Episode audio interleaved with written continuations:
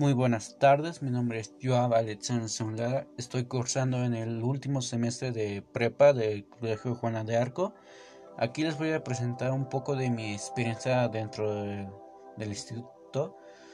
El primer día que empecé fue ya mm, en, agosto, que fue mi primer día. Mm, estaba como nervioso, pero ya pasando los días me di cuenta que fue muy diferente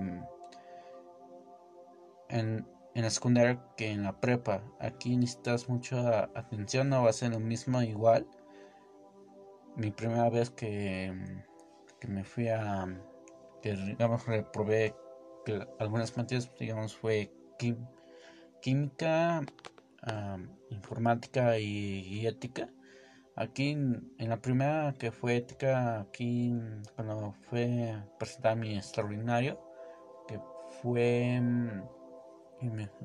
no reprobaste en mis en mi materia, pero ya en las sí tuve que hacer el examen extraordinario. También una de las experiencias que también tuve fue ir de viaje.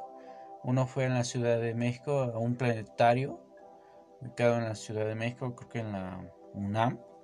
Hay otro viaje que fue en segundo semestre, fue a un viaje a unas cuevas ahí pasé a un parque acuático, ahí pasamos todo bien. Y ya mm, cuando estuve en tercer, tercer semestre, ya estuve ya en, en cuando fue en plena pandemia que, que fue ya esta normativa. Al principio no me fue muy nuevo en esta clase en línea que fue muy diferente muy dinámica, a veces me acostumbré. Mm, me fue mejor más en línea que en presencial, en cuestiones de calificaciones. Ya, ya a partir del quinto semestre fui, ya comenzó el modelo de clases híbrido. Algunos días iba, me tocaba en línea, otros en presencial. Ya a partir de... Fue bien.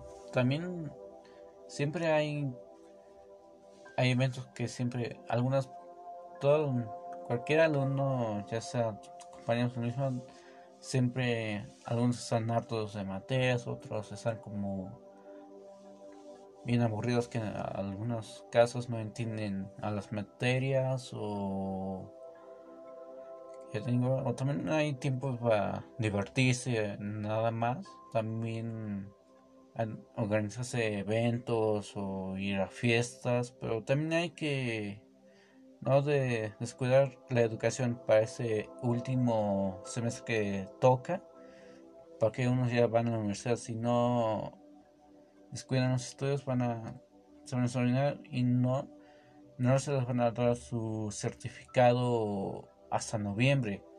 Si se van así, tendrían que estudiar en la prepa abierta. Si no caso que consigan, no tengan su título, no dan sus papeles para la universidad, para entrar. Por eso, mm, las fue. Disfrutan lo que puedan. Tengan tiempo de estudiar y al igual que de entretenerse con los amigos o también practicar bien con los maestros de algún tema que no entiendan. Profe, esto no lo entendí, ¿me puede explicar bien?